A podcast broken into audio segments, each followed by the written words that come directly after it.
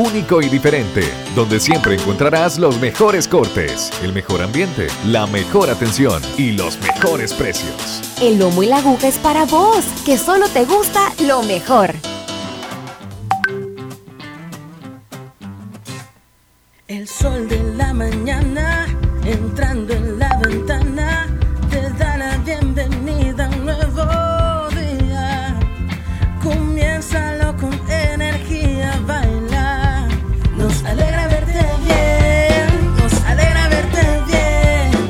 Mundo te cuidamos porque queremos que la pases siempre bien. Te esperamos. No te pierdas esta super promoción. Lunch ejecutivos desde 7 dólares con 99 centavos. Puedes visitarnos en Zona Rosa y Antiguo Cuscatlán. Siempre encontrarás lo mejor en El lomo y la aguja. Mucha carne. La autoridad, el romo y la cabeza. Tres exes en la mesa. Que no te mientan ni te engañen. Escucha a los que saben.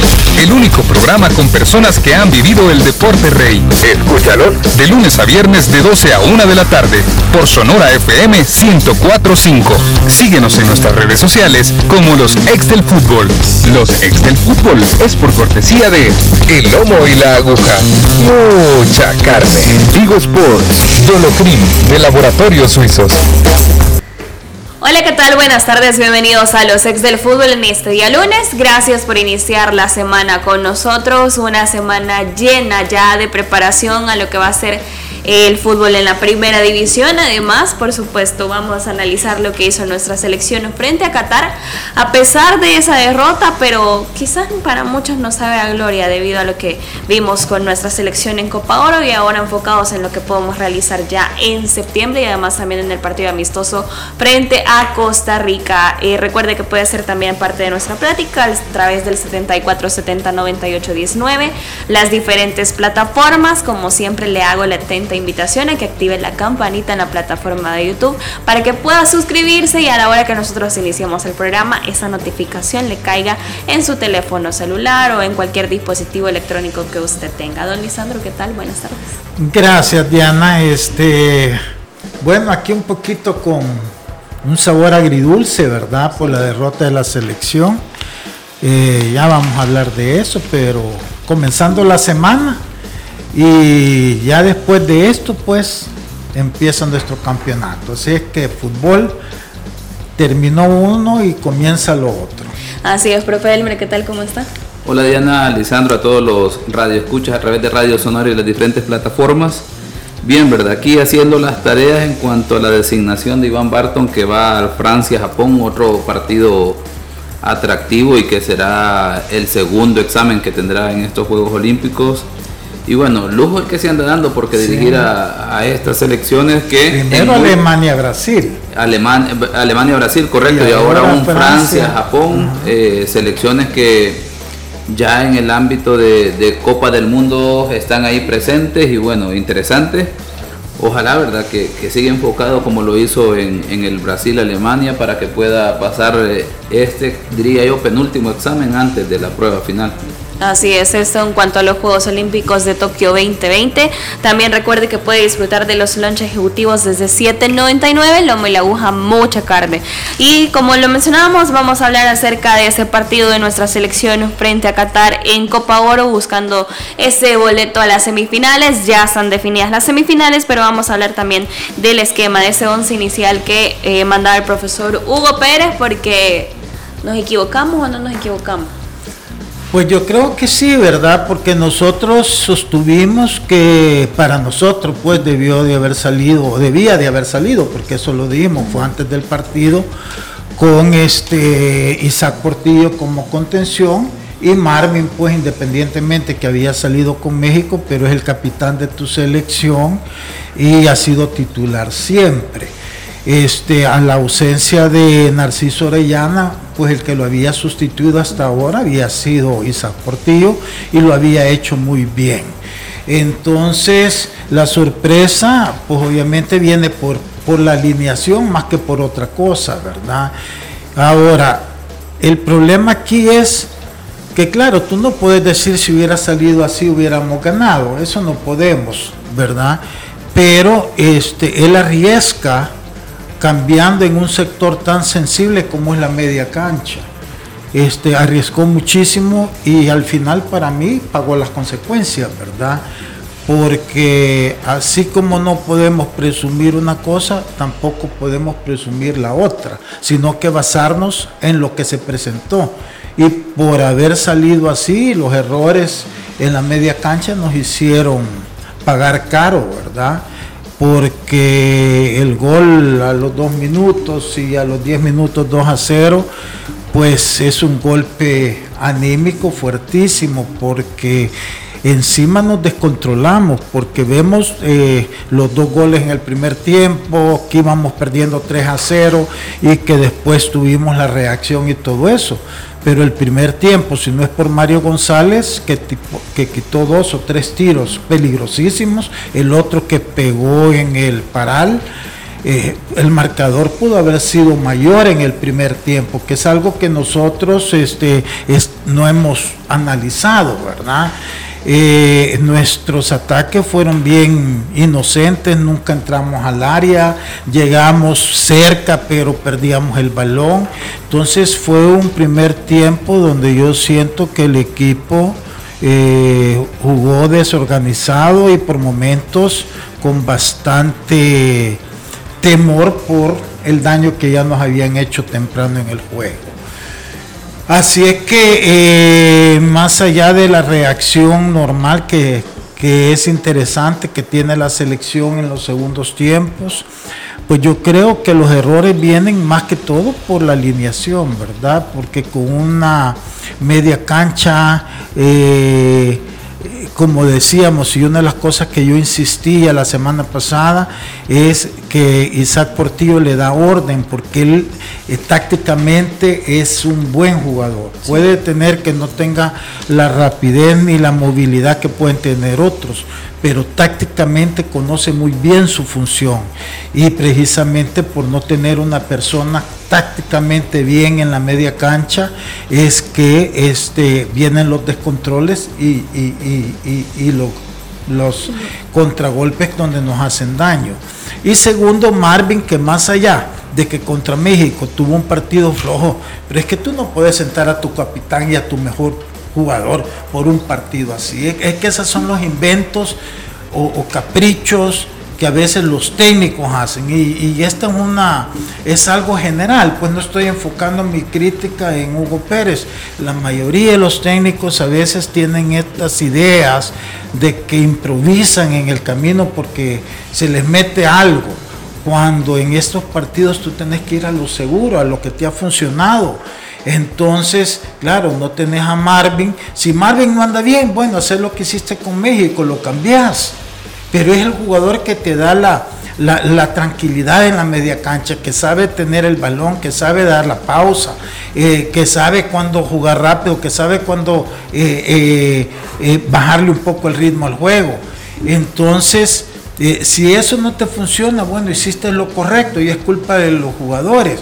Pero cuando tú dejas sentado a tus dos jugadores que venían siendo regulares, porque Isaac cada vez que no estaba este Narciso era el, titular, entonces es un regular tuyo. Para el partido más importante, pues sí, definitivamente creo que, que, el error es del técnico, ¿verdad? No hay otra.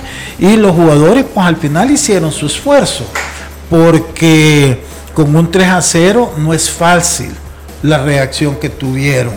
Y se la creyeron y al final lucharon hasta el final y fue otra vez una lástima no haber logrado el empate después de un esfuerzo tan grande como se tuvo. Así es que es un sabor eh, eh, medio dulce, medio amargo, porque se pudo a lo mejor haber conseguido más, pero no se consiguió. Pero por otro lado, la selección te muestra que tiene cosas bien interesantes. Vimos que Honduras, por ejemplo, no pudo plantearle un partido así nosotros, sí, que es lo que yo he venido diciendo. Cuando tú ves las otras selecciones que están en Copa de Oro, que van a estar en la octagonal, realmente yo siento que ahora nosotros estamos ya ahí para competir. Hoy no estamos para hacer el partido feo Costa Rica es una selección para mí ya estancada, ya no le ves lo que antes le veía, está dependiendo de jugadores ya de muchos años. Este Panamá pues tampoco es la selección que fue cuando hace unos 5 o 6 años todavía. Este bueno, Honduras es difícil analizarla porque contra México pues tuvo 6, 7 jugadores titulares de su selección afuera, ¿verdad? Pero para mí yo siento que quien ha subido escalones es Canadá. Canadá, yo lo dije desde hace un par de semanas que veía una, una Canadá que iba creciendo y sin tener su mejor jugador, para mí pues el que está en las semifinales no es ninguna sorpresa.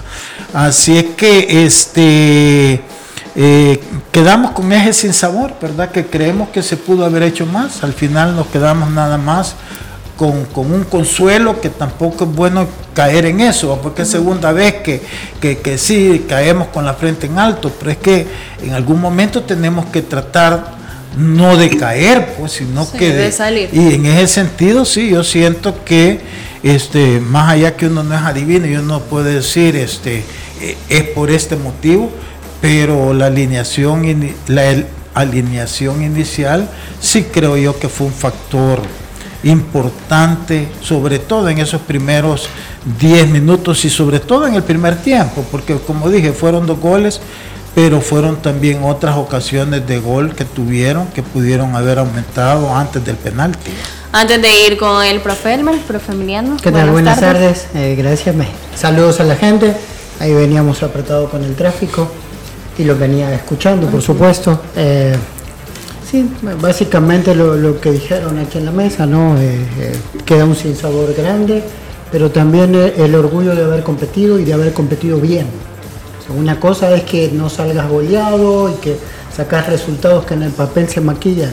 Y otra cosa que dentro de la cancha eh, te dejan las sensaciones que te dejan, eh, terminás con los, todos los, equipos rivales eh, con una cara más que de sorpresa, de respeto. y, en general, ¿no? Lo de la gente en Estados Unidos es normal porque bueno, ellos buscan cualquier equipo salvadoreño para ir a apoyarlo pero realmente creo que más allá de, ese apoyo que siempre buscan de los equipos nacionales, el orgullo de una selección que compitió de tú a tú, que sí cometió errores, que, al final los tuvo, los tuvo que pagar caro porque tuvo que hacer un doble esfuerzo, pero fue un equipo competitivo, un equipo que luchó los 90 minutos, que jugó bien al fútbol por momentos y que sobre todo eh, eh, hasta el último minuto siempre buscó el resultado mejorar. Eh, Vimos que México en el segundo tiempo eh, terminó atrás, pudimos verlo empatado. El otro día, más que, eh, más que los jugadores de Qatar se tiraron al, suelo para festejar, creo que se tiraron al suelo porque estaban muertos, porque los exigimos hasta donde ellos eh, no podían más, tanto física como, como mentalmente, porque, porque se vio un equipo de Qatar que hizo muy bien las cosas durante 70 minutos y los últimos 20 vimos un equipo de Qatar eh, en que lo, casi lo mañatamos eh, al punto de que cometieron varios errores y dejaron varios espacios donde nosotros pudimos eh, haber alcanzado el resultado. En cuanto a la alineación, porque me estaban preguntando, Mario González de titular, Alexander Larín, Ronald Rodríguez, Eric Zabaleta como capitán, Alex Roldán también, Amando Moreno, Brian Tamacas, Darwin Serene, Jairo Enríquez, Joshua Pérez, Joaquín Rivas. Profe lo importante también eh, que era, ya lo mencionamos, reforzar el medio campo. Ingresa Marvin Monterrosa en el segundo tiempo y podemos describir quizás a Marvin como un tiempista, como el que sabe manejar los hilos de la selección de una forma paciente, de una forma equitativa, sabe repartir los balones. Y como mencionaba Lisandro, quizás no vimos la mejor versión de Marvin frente a México, pero estaba consciente Marvin de lo que había hecho y se pudo reponer. Vamos a ver, eh, yo pienso que la participación de la selección tenemos que verla bajo tres perspectivas eh, eh, en esta Copa Oro o en este proceso. Y, pero ah, puntualmente sobre lo de Marvin, que después le voy a hacer un par de preguntas a, a Lisandro sobre esto, porque de repente hay temas ahí que están, digamos, en la opinión pública a este respecto. Lo de Marvin, de hecho, quizás no, y lo voy a decir porque creo que así es y creo que es importante que todos tengamos esa perspectiva. Vamos a ver, este no ha sido el mejor momento de Marvin Monterrosa en la participación de selección nacional. Sin embargo, a pesar de esas condiciones, cómo se puede observar lo importante que es él para una idea de juego, para, y, lo ha demostrado en la selección. Y bueno, de momento los resultados son los que hablan, ¿verdad? Más allá desde la perspectiva que alguien pueda verlo, eh, que en relación a eso van las preguntas con, que Alessandro, por ejemplo, eh, en el sentido de que, y se las voy a adelantar y luego desarrollo mis puntos, es qué tanto pudo haber influido aquella actitud en aquel partido de que lo sustituyó Hugo Pérez y que parecía que era que no vimos al Marvin que estamos habituados, esa actitud de que no se entendía si era molesto con él mismo o molesto por la sustitución y qué posibilidades hay que el entrenador haya entendido esto como una situación a tomar en cuenta, aunque ahí hay una pequeña contradicción en relación al resultado posterior, ese sería lo primero.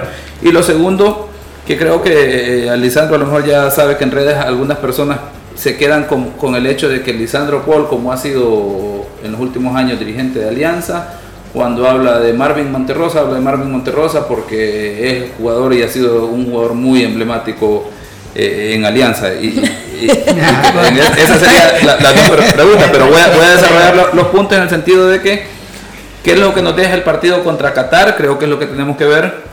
Eh, lo que nos deja la Copa Oro como selección y luego ahora qué, ¿verdad? De cara a la octogonal.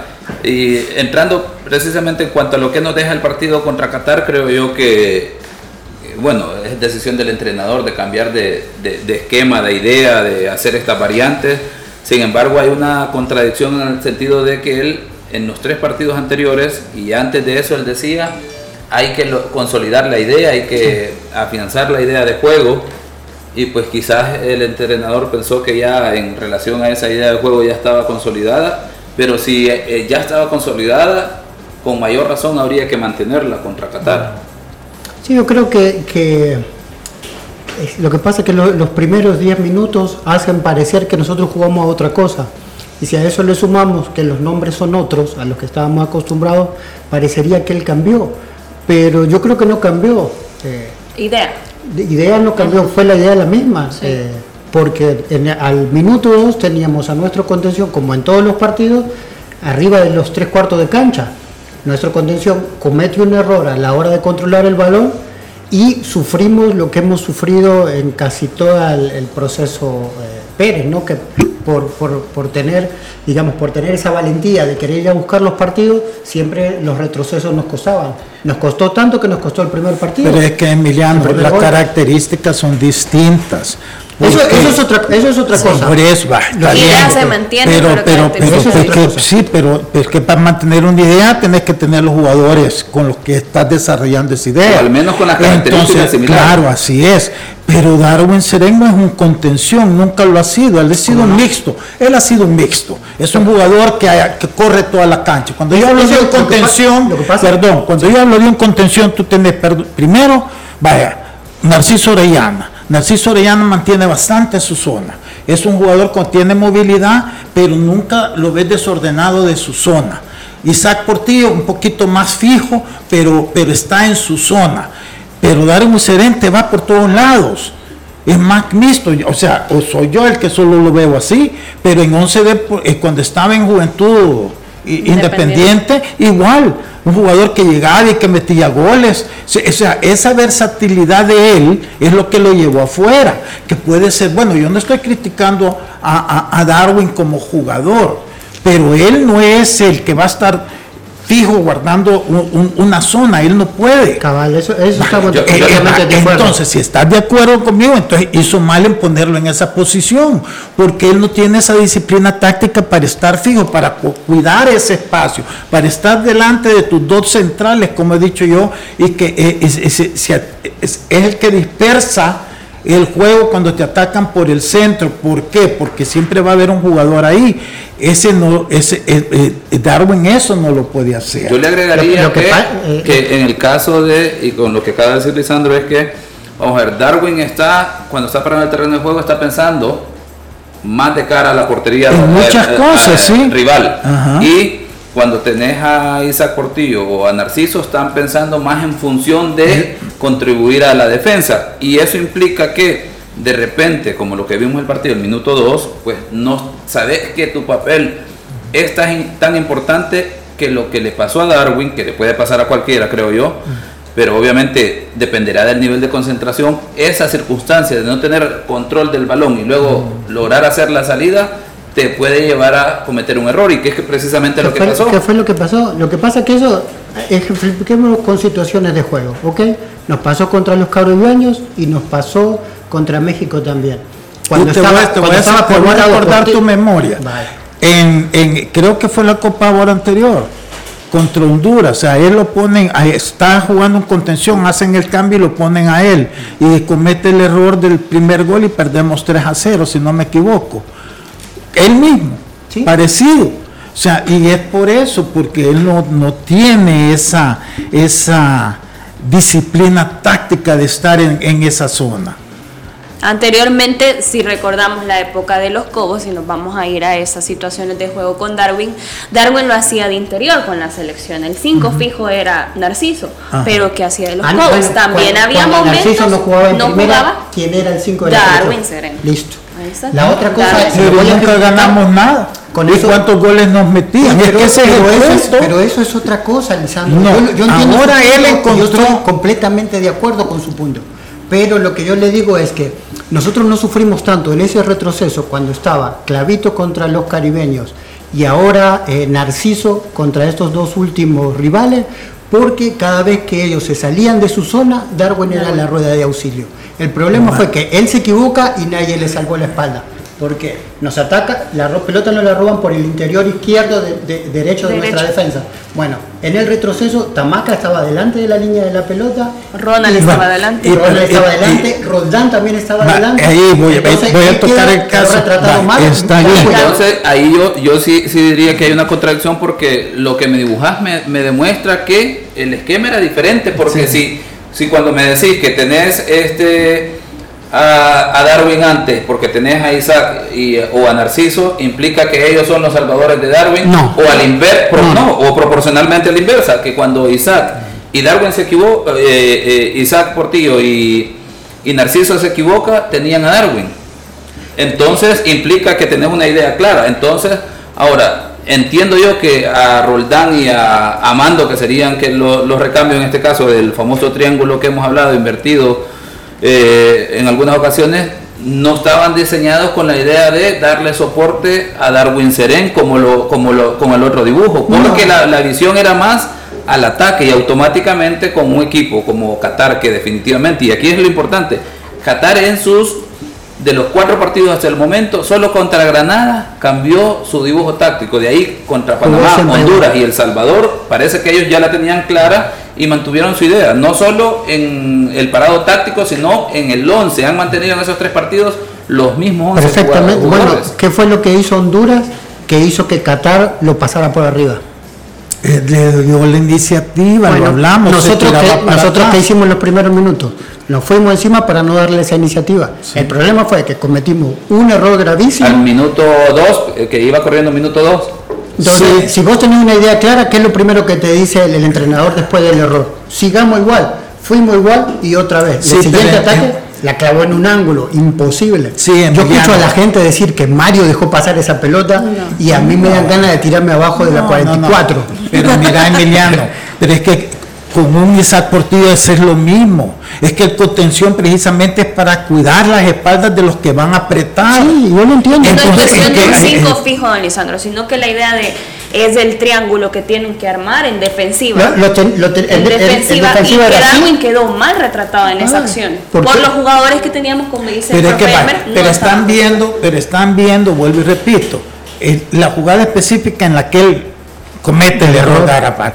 Pero las ocasiones más claras de gol las tuvo todo el primer tiempo Qatar. Qatar, sí. La que quitó Mario, la que pegó en el poste. O sea, así que eh, nos enfocamos en una jugada, pero fue todo el primer tiempo. no, que, fue el primer que tiempo. dimos bastante villa. Por eso hablamos de la Entonces, modificación de Marvin. Al momento que ingresa Marvin, se asienta nuevamente el medio campo de la selección. Va, Yo lo Pero ahí, ahí, ahí pasan dos cosas. Sí. Primero, vaya, Qatar va 3 a 0, se relaja, eh, eh, entra Marvin y empieza, a, claro, la confianza que le tienen a Marvin sus compañeros, porque eso la prisión no lo entiende, pero le tienen una confianza bárbara. Entonces entra Marvin y ya todo cambia porque todos agarran como, como que ahí está nuestro capi y empiezan a ir, claro, después metemos un gol y rapidito el otro y toda la dinámica cambia.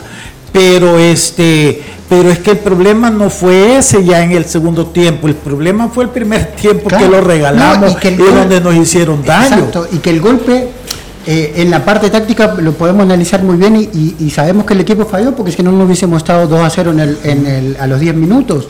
Pero aparte de la parte táctica, la parte anímica, uno veía a los jugadores a los 10 minutos y los vi más cansados a los 15 minutos del primer tiempo que a los 75 pero porque eso tiene que ver con un ahogo mental que te parece que te pesan las piernas, que el rival parece el doble de rápido. Encima tuvimos un rival que otra vez, como ya era su característica, fue muy preciso. Entonces nos hizo correr todo el primer tiempo detrás de la pelota, no la tuvimos nunca. En el segundo tiempo, el seleccionador, sin cambiar la idea, pero también nos da una versión nueva de la selección que no habíamos visto. Y, y como las cosas fueron bien, no, no, no, Amando y Monterroso no habían jugado nunca juntos. Y era algo que pedíamos nosotros, a ver qué pasaba si ellos jugaron juntos. Jugaron juntos y el otro día podemos haber metido cinco goles. Nos dio una versatilidad diferente. Otra cosa, le reclam eh, yo, esta la voy a decir yo, es mía. Le reclamaba a Joshua Pérez eh, más presencia en el partido más presencia de lo que él hace diferente a los demás. No, los, no que te sigue la línea, que retrocede, que se mete atrás, no, que cuando él tiene la pelota sea contundente y desborde y, y sea el jugador que todos sabemos que es. Le pedíamos más de eso y no lo dio en los últimos partidos. Decíamos también que el profe Pérez, por una cuestión de confianza que es totalmente válido, le daba, a veces le dio más minutos de lo que uno pensaba que podía tener en el partido el otro día lo sacó y vimos una selección completamente diferente. Y no tiene que ver con que sacó a Pérez, sino que sacó un jugador que no le estaba dando lo suficiente. Entró otro que le dio ese salto, aparte de todo lo, táctico, cuando tenía la pelota, le dio lo personal que hizo que la selección saltara a otro nivel. Entonces se vieron mejor Tamaca, se vio mejor Larín por la izquierda, se vio mejor Rivas que casi no había recibido en el primer tiempo, Amando que fue otro que en el primer tiempo estuvo flotando por la cancha con, con, tipo que tiene una gran calidad, se vieron todos diferentes. Entonces es, es, eh, es un paquete que parecería extraño no decirlo, que es un paquete tanto eh, táctico futbolístico como mental porque eh, El Salvador nunca había estado en, este nuevo proceso, nunca había estado en esta situación que estuvo el otro día. Y esas son cosas bien positivas para, para aprender. Yo estoy más que seguro que, todos, sobre todo los más jovencitos que pudieron vivir esto, eh, ya, ya el próximo partido, si les toca una situación así, lo van a vivir de una forma diferente.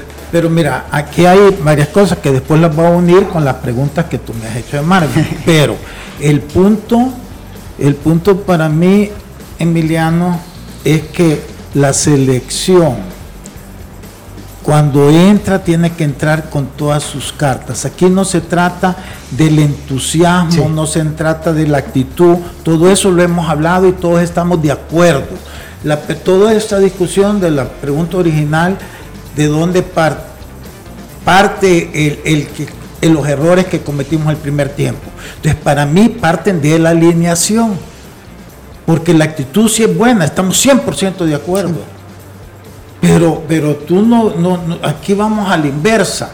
Es como que, ah, vamos perdiendo, entonces corrijamos a lo que originalmente, ya después no podés. Correcto. Si no, si cuando tú haces tu planificación, decir, esto es lo mío, lo titular mío, independientemente que el partido anterior este anduvo mal, en hace tres partidos el otro anduvo mal, esto es, comenzás el juego, si ahí te empiezan otra vez a fallar, entonces tú haces las correcciones pero no a la inversa. Porque cuando estás así, tu equipo con todo y todo, vaya, con México, Marvin no anduvo bien, pero, pero, pero el equipo tampoco se vio tan mal como no este primer tiempo, correcto. Porque a su manera también transmite cosas. Lo que pasa es que, claro, si a él le roban un balón o si él llega tarde a un balón, lo enfocan personalmente, pero, pero todo lo que después genera, que no está en, en la cámara, eso es importante. Entonces, por eso yo siento que es una lástima que se haya desperdiciado toda esa energía, toda esa dinámica, el entusiasmo, las ganas, todo por posiblemente, porque tampoco hay garantía, como dije, no estoy Sí, diciendo que nada. sea si hubiéramos nada, el no haber salido con el 11 lógico, llamémoslo así, que es su contención que cuida las espaldas de todos sus volantes que van como locos a querer a presionar y, y refuerza los dos centrales y su, su capitán. va. Sí. No, y eso estamos de acuerdo porque creo que ninguno de los que dimos un 11 inicial Nadie le acertamos al del No. profe. A mí, me, a mí me extrañó mucho también. Entonces ahí viene para contestar la pregun- primera pregunta de, de- de- de Elmer, ¿verdad? Que es la parte psicológica del técnico. Porque, por ejemplo, nadie conocía al Talamando, No, de ¿correcto? Entró de cambio con México y ah, la sensación porque dominamos los últimos minutos. Eso es mérito suficiente para sustituir a tu capitán. Para mí no. Y lo que pasa es que ahí, sal- ahí, está, la, ahí está la cuestión. Va- que va- nadie- nosotros no conocíamos a Mando, pero ellos lo llamaron porque sí lo conocían. Está bien. Sabían que era lo que estuvo en sí. un proceso que el Tuco lo quería llevar a la Va, sub-20, no le pero, sale el pero pasaporte. estamos hablando, por bueno que sea, pues estás en una selección que ya está conformada, que ya tiene sus circuitos de juego, que ya tiene su jugador que se conoce de todos los partidos que venían haciendo juntos y que venían cada vez creciendo y haciendo las cosas bien. Después tenés al otro muchacho Roldán, jugó un ratito que entró a meter un gol de cambio que hizo, después lo ponen en una posición como lateral con México y después lo mueve a una posición. Yo ya no sé al final si es volante ofensivo, si es lateral o si es contención. Para quitar a tu contención que te dio seguridad cuando Narciso no estuvo, que no te anotaron ni un gol y que anotaron y que ganaron todos los partidos. Entonces yo a lo que voy es que como que de repente este, y esto no es una crítica Hugo, es una crítica a la mayoría de los técnicos que de repente empiezan como a querer inventar, y no solo aquí, en todas partes del mundo, este, que tienen su, su- su visión distinta. Entonces, ¿por qué digo yo que lo voy a, a- a- responder la pregunta, la primera pregunta de Elmer? Porque efectivamente yo siento que Marvin es un jugador que tiene su carácter y tiene su temperamento. Y te hace sentir su disconformidad en algún momento. Entonces yo no digo que eso haya pasado.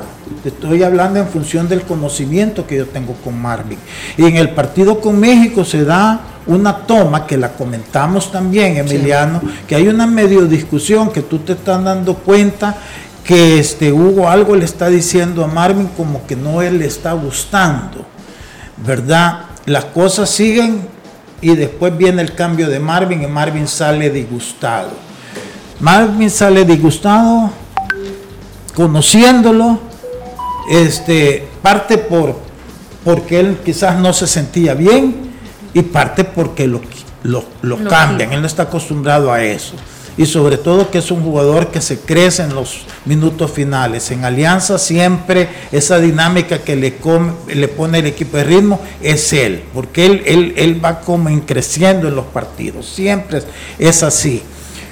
Entonces, se me hace a mí que claro, que a Hugo, que como ahorita todo le está saliendo y nadie le está cuestionando nada, inclusive le acaban de contratar a su hijo como técnico de la sub-20, que es un tema que habría que platicarlo después, pues no, dice aquí quien manda soy yo, como fue con, como fue con, con, Con Dustin. con Dustin, va. Y para eso lo trajeron, para que él tomara las eh, decisiones eh, deportivas. va, está bien, y nos costó posiblemente la clasificación. es parte del trabajo. Bueno, está bien, te estoy diciendo, pero, pero un técnico inteligente después del partido va y habla con el capitán y aclaran las cosas. No vas a exponer una clasificación por querer tú demostrar que tú mandas más o que son más importantes. Eso es falta de madurez para mí. Porque todos tenemos que tener esa madurez. Pero nosotros estamos suponiendo que esto pasó. Eso, estoy suponiendo en función de mi conocimiento de Marvin, por eso lo digo. Pero por eso creo yo que no lo metió de titular. Y no me cabe ninguna duda. Y si querés, después voy a la segunda. Vamos a hacer una breve pausa. Recuerde si tiene dolor muscular, golpes, calambres o torceduras que le apliquen Dolocrim, crema analgésica y de precalentamiento, Dolocrim el masaje que se alivia, Dolocrim de laboratorios suizos. Al regresar, la pregunta, por supuesto, al regresar, somos una selección de segundos tiempos, usted también puede participar. Los ex del fútbol. Regresamos. El lomo y la aguja, único y diferente, donde siempre encontrarás los mejores cortes, el mejor ambiente, la mejor atención y los mejores precios. El lomo y la aguja es para vos, que solo te gusta lo mejor. Fuerte entrada sobre el jugador que cae al terreno lesionado. Que le apliquen Dolocrim. Que el dolor y los calambres no detengan tu juego antes y después de hacer deporte. Que le apliquen Dolocrim potente crema analgésica y de precalentamiento que alivia el dolor muscular, golpes y torceduras. ¡Que le apliquen Dolocrim! El masaje que sí alivia. Dolocrim, de Laboratorios Suizos. Gracias a Dolocrim. El sol de la mañana entrando en la ventana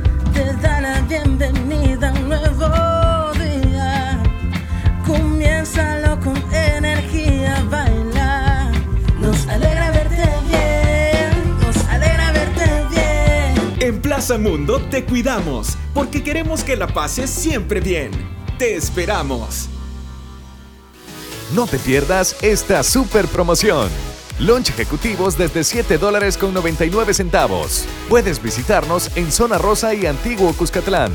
Siempre encontrarás lo mejor en... El lomo y la aguja.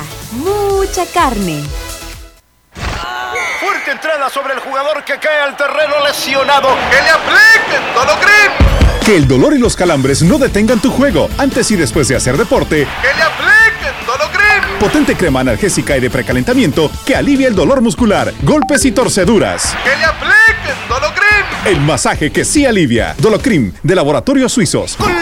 Gracias a Dolocrim. El lomo y la aguja, único y diferente, donde siempre encontrarás los mejores cortes, el mejor ambiente, la mejor atención y los mejores precios. El lomo y la aguja es para vos, que solo te gusta lo mejor.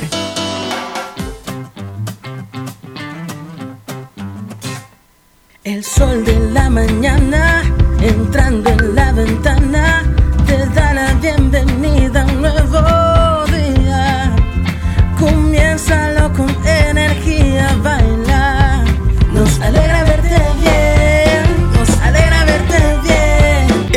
Mundo te cuidamos porque queremos que la pases siempre bien. Te esperamos. No te pierdas esta super promoción. Lunch ejecutivos desde 7 dólares con 99 centavos. Puedes visitarnos en Zona Rosa y Antiguo Cuscatlán. Siempre encontrarás lo mejor en... El lomo y la aguja. Mucha carne. Continuamos con los ex del fútbol. Gracias por continuar en sintonía de los ex del fútbol. Ando trabada, profe. vamos. Recuerde también que usted se merece un buen lugar para hacer sus compras, hacer sus pagos, comer rico y más. Así que la invitación para que venga a Plaza Mundo y nos alegra verte. Vamos a continuar. La pregunta antes de irnos a la pausa era, ¿somos una selección de segundos tiempos? No voy a contestar la ¿Le quiere contestar? Vaya, profe, dele. Después. No, ahorita sería Lisandro en relación a la pregunta. A la pregunta que usted le hizo. ¿Cuál era la...? Eh, la pregunta es, por ejemplo, el hecho de que eh, cuando eh, se escucha a Lisandro, la, opinión pública dice que habla en función de Marvin Monterrosa por el, por el aliancismo, en función de haber sido dirigente de Alianza, de identificarse con, con el equipo, con Marvin Monterrosa. ¿Y cuál sería la respuesta en ese sentido? Lo que pasa es que quizás el aficionado no nos escucha todos los días, ¿verdad? pero cuando Marvin ha andado mal en Alianza, yo lo he criticado acá. O sea, lo he hecho en los micrófonos, Sí, sí. nunca me he quedado callado. Este, ¿por qué no vaya? Fito, yo lo llevé a la alianza de 18 años y podría, muchos decían que era amigo, ese era la, el, el- el co- concepto por el cariño y todo, pero yo a, a Fito también lo he criticado por su peso y Fito no está ahorita para la selección y nadie me ve hablando de Fito. Hoy, ¿por qué yo hablo de Marvin? Porque no es porque juegue en alianza, es que Marvin es el mejor volante de este país.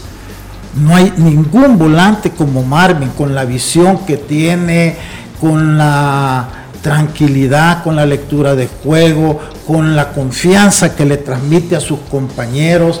Es que eso, claro, el aficionado no sabe porque no, no está ahí cerca, pero yo veía cuando el equipo jugaba sin Marvin y cuando jugaba con Marvin, la diferencia, eh, eh, eh, lo que, lo, co- cómo la confianza que le daba la alianza. Y, y- y la prueba está que el recorrido que lleva Marvin en Conca Champions y todo eso ha sido extraordinario. O sea, entonces yo creo que, que lo de Marvin no debería nadie cuestionarlo, porque ah, todos los equipos tienen jugadores en la selección, ¿verdad? Lo que pasa es que en todas las selecciones siempre hay el que es mejor y el que es menos mejor, llamémoslo así, ¿verdad? Y en este caso no por gusto es el capitán de la selección. Entonces, eh, Marvin hace una diferencia tremenda donde en el equipo que esté, está en Alianza, sin él Alianza no es lo mismo, no juega igual. El problema es que va a pasar cuando Marvin no esté. Y eso era algo que a mí me acongojaba, porque tratás tú de ver con quién, pero es que las características de Marvin son especiales, Sí. él las desarrolló. O él- él potenciaría cualquier equipo. Él jugaba en Metapán. Y yo lo veía en Metapán y decía, qué jugadorazo. Pero ¿por qué se facilita la avenida? Porque el- ahí había un técnico que se llamaba el Toto Gamarra. Y el Toto Gamarra lo quiso quitar porque decía que mucho entretenía el balón en los pies. Y en un partido perdió un balón que jugando con Firpo, lo tengo bien claro, y perdió Metapán 1 a 0. Ya el día siguiente lo querían mandar a entrenar con la reserva. Y Marvin, siendo como es, se molestó. Y ya no quería jugar con, con el Toto. Bueno, al final el Toto se fue no terminó el torneo en, en- alguna medida por el malestar que había con los jugadores. Es la realidad, quieran o no aceptarlo. Entonces, pero, pero Marvin ahí como que friccionó un poquito la situación. Y como claro, después él quedó libre por la situación que pasó Metapan, que le embargaron todos los papeles y todo eso, y ellos no tenían escrito más que el contrato que terminaba ese torneo, entonces yo me lo traje, pero me lo traje sabiendo todo eso. ¿Por qué? Porque son sus características. Y este, y- y cuánto ha ganado Alianza desde que Marvin está acá? ¿Cuánto? Puchica, es que no se puede negar eso. Cuando vino, cuando vino Pasarela y vino Héctor Pitar, que eran los, los que eh, Fito Salud me contrató para el proyecto de, de eh, World Talent Group, de, eh, estimular a los jóvenes, ellos me decían que era el violinista del equipo. Ellos me, me metieron esa expresión, tú tienes un violinista en el equipo y era Marvin porque reconocían el talento. Cuando vino este, eh, ay Dios mío, el colombiano con que quedamos campeones. El, el último. Eh, sí. Eh, el que quisieron traer a Águila ahora. hacer trabajar. Sí, Ay, sí, Dios porque mío. tú dijiste que lo querían traer a Águila. Bueno, ya me voy a recordar. Sí, este, no, es que no puedo seguir si no lo menciono. pues, yo le tengo Cabal. cariño me ha ido. Sí, el, último entrenador colombiano que tuvo Alianza. Sí, que- Ah, Wilson, Wilson. Wilson. Wilson. Wilson me, de- Wilson me decía que no se explicaba cómo Marvin nunca hubiera salido. Eh, O sea, eh, esa es una pregunta que nos hacemos yo principalmente, ¿no?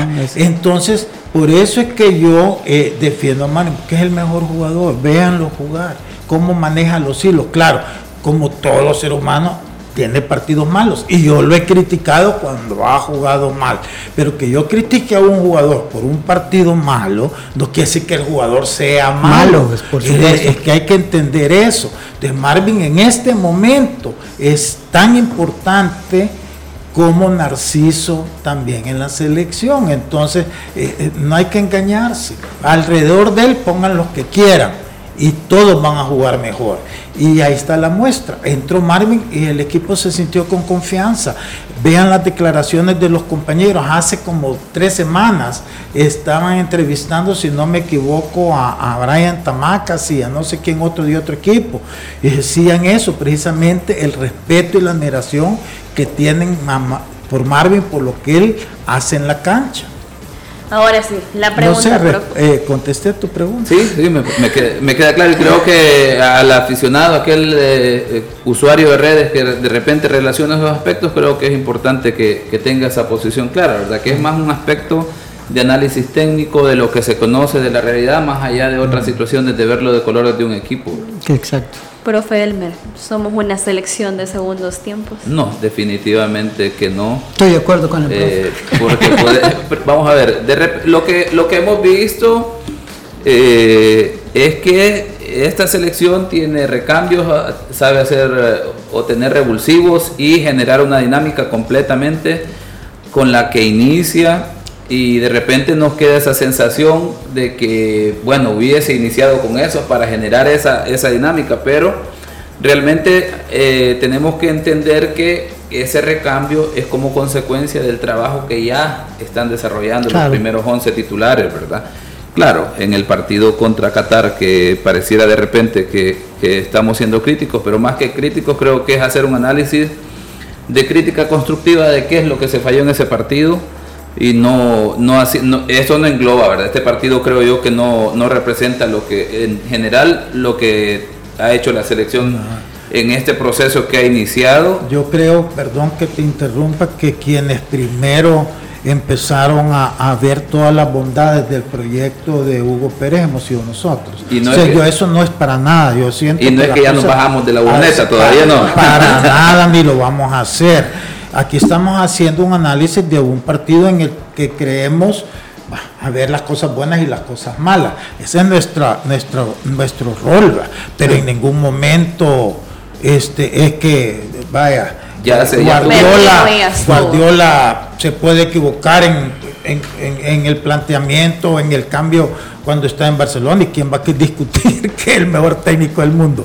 Entonces, es que ese es el punto, o sea, no hay que malinterpretar las cosas. Yo creo que la selección va súper bien, como decía Emiliano, e- y aquí estamos clarísimos. Yo creo Sí, que no hay por uno supuesto. eh, eh, que en esta mesa que no apoya el proceso y que no haya felicitado inclusive a la federación por las cosas positivas que ha hecho también, que han cambiado bastante. No, y, eso, y eso es algo que, que, perdón, profe, eso es algo que a mí también me, da, eh, antes del partido nos poníamos toda la camisa y apoyar a Salvador, bueno, terminó el partido con el resultado que terminó y ya empiezan, y las cosas que se hicieron mal, y las cosas que se hicieron mal. A mí no me parece que en este lapso del proceso se hayan hecho cosas mal. Obviamente se cometieron equivocaciones, que es algo normal en personas humanas que hacen cosas pro o en pro de pero, pero de ahí haber hecho, eh, no, no, el arquero no lo pusimos de 9, el, el lateral izquierdo no, lo- no lo pusimos de arquero. Entonces yo creo que se han hecho cosas bien, se han cometido equivocaciones. Y esas equivocaciones seguramente han tomado nota y se aprende para el futuro para no volver a cometerlas, pero el camino creemos que es el correcto. Como toda evolución de Y, un y proceso. le agregaría a esto el hecho de que en relación a la pregunta de Diana, que es algo que, que a- aquí he aprendido con, con Lisandro, con Emiliano, eh, en el tema de- del, parado táctico. Me acuerdo cuando hablábamos de la serie de, de Alianza contra Olimpia, Lisandro decía, es que el Olimpia ya juega de memoria y muchas veces esos equipos de repente eh, es fácil, eh, digamos, eh, pararse, ¿verdad? Enfrente de un equipo que sabemos que tiene un orden, que ya cuando sale con ciertos jugadores tiene ciertas características. Claro, la diferencia es la- los automatismos, las individualidades de los Exacto. equipos que terminan eh, fulminando al adversario, ¿verdad? Entonces esta selección, claro, yo creo que eh, para Qatar eh, tuvo que haber sido relativamente eh, digamos, accesible estudiar El Salvador porque es un equipo ordenado, con una idea clara. Sin embargo, aquí es donde por la pregunta es, es un equipo que sabe reaccionar ante las dificultades, que sabe tener variantes, recambios para enseguida complicar al adversario, que es lo que ha hecho esta selección, que cuando no se le ha dado resultado, por ejemplo, contra Guatemala, no es que se estaban haciendo malas cosas, sino que no se terminaba de dar el último pase, la última jugada que terminara en gol. El entrenador hizo las variables, las sustituciones para generar esa variante que le diera resultado. Al final 2 a 0. Eh, luego, por ejemplo, ahora contra Qatar es bastante similar, ¿verdad? Salió con una idea de juego, hubo dos situaciones, digamos, eh, de desconcentraciones, llamémoslo ahí, que generó una situación, eh, que generaron una situación del marcador 2 por 0 y la tercera se le agregaría al árbitro, eh, que luego implicó que tenía que El Salvador que trabajar cuesta arriba, ¿verdad? Y enseguida, pues supo hacer una lectura del partido, hacer los cambios, para generar esa dinámica que necesitaba y luego el resultado ahí está, ¿verdad? Un 3 por 2. Profe ha mencionado un punto que quizás habíamos pasado por alto y fue eh, situación de establecer eh, críticas, conversaciones. ¿Era penal o no era penal la de Darwin? Y, le agregaría que, que me, en, una situación, un error bastante claro, que si fuese Jair Marrufo ya estuviera no, la hoguera ahí, ¿verdad? Prendiendo fuego para en, que, en, la, embajada de México. Exacto, pero, pero como no ha, no ha sido este el caso, ¿verdad? Eh, es árbitro mexicano eh, Fernández, eh, Fernando Fernández, que, que, dirigió este partido y comete una, un error, pero yo volveríamos como cuando hablábamos del parado de la selección. Yo no le achacaría el error al árbitro o sea, es un error del árbitro, definitivamente, ¿verdad? Así como, pero eh, me parece que, es un árbitro que tiene su primera participación en Copa Oro y lo pones a arbitrar un partido de mucha intensidad porque lo demostró y creo que de los cuatro partidos de esta fase de, de cuartos de final de Copa Oro ha sido el partido más intenso. Sí. Partido más dinámico, el partido que mayor exigencia le ha dado a un equipo arbitral. Y me parece válido que sancione el penal a primera instancia porque él ve la mano y listo. Pero aquí tenemos el videoarbitraje. Y desde el momento que la gente del videoarbitraje, que son tres árbitros con experiencia, con la misma formación, con el entendimiento de las reglas de juego, le dicen, mira, eh, la situación nos parece que hay una circunstancia que debe de revisar. ¿Y cuál es? Que le peguen el pie cuando va el disparo y del pie de Darwin va a la mano, que tiene extendida obviamente, pero no la tiene como el principio que establece la regla de juego a la altura del hombro inicialmente, que esto automáticamente eh, podríamos hablar que sí es sancionable. Pero no, está despegado como consecuencia de un movimiento natural, que si extendes el, el pie, pues el brazo sale, ¿verdad?, del cuerpo. Pega el pie y luego el brazo.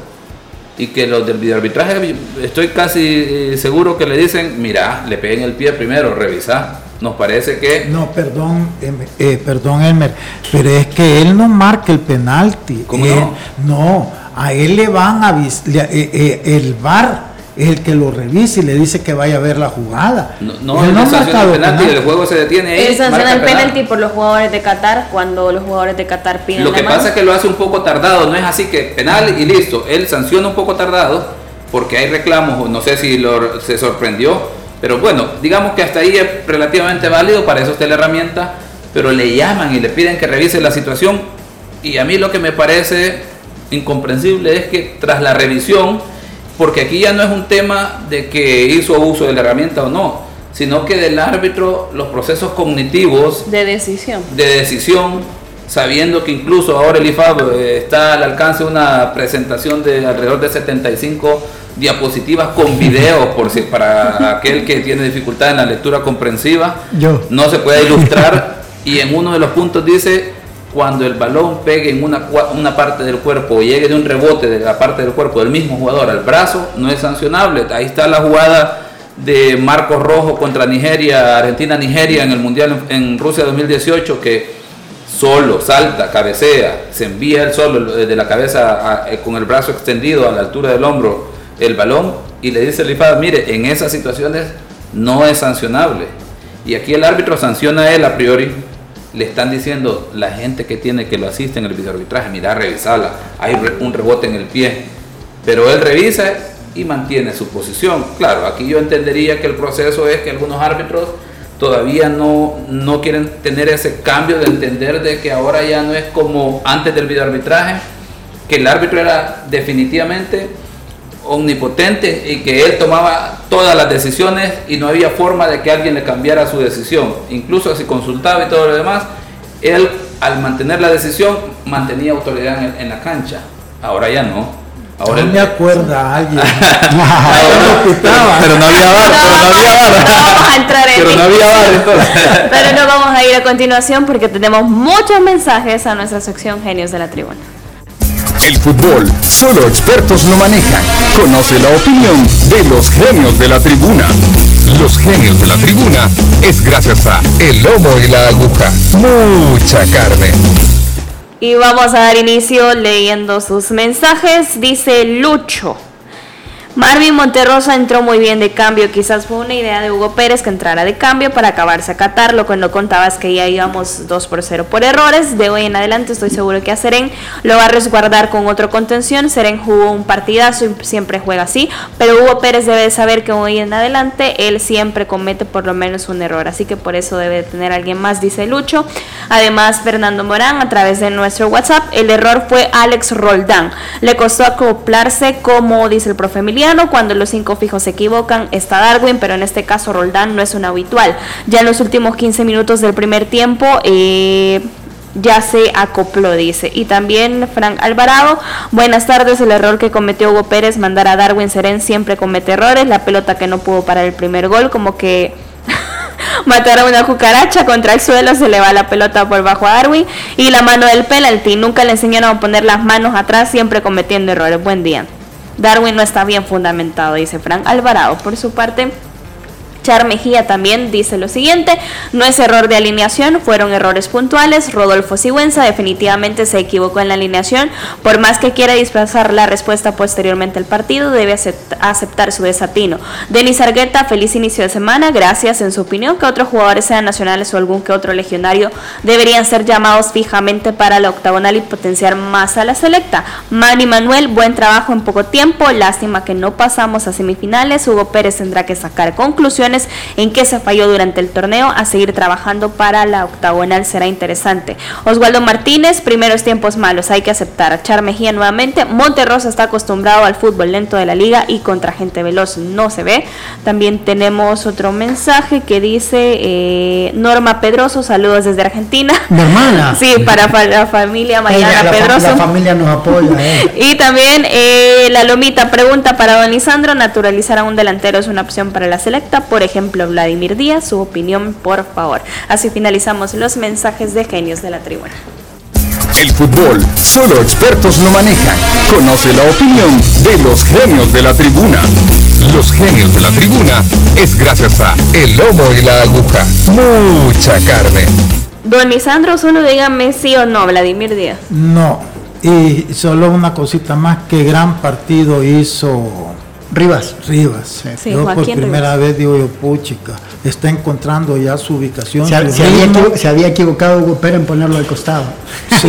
Era de ese Sí. delantero mentiroso cuando le gusta a don Lisandro. No, y aparte pero- gente por los costados nos sobra. Pero en, ahí, eh, eh, este partido es extraordinario. Sí, bueno, vamos a ir finalizando el programa. Le queremos compartir resultados también. La última preparación que han tenido los equipos de la primera división el fin de semana en sus partidos amistosos, donde eh, le ganó a- en condición de visitante a Metapán tres goles por dos. Águila cayó eh, 2 por 1 con Limeño.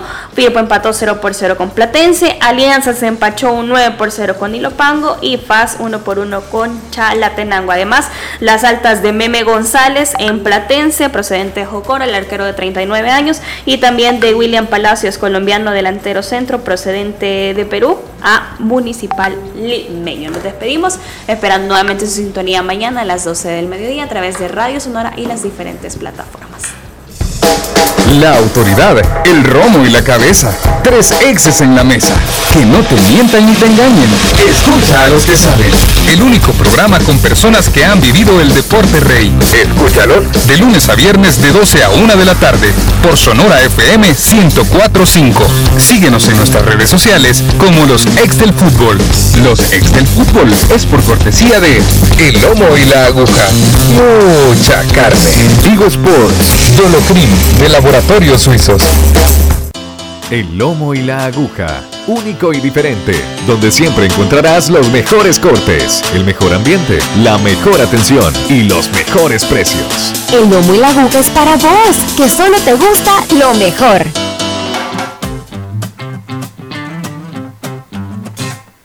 El sol de la mañana entrando en la ventana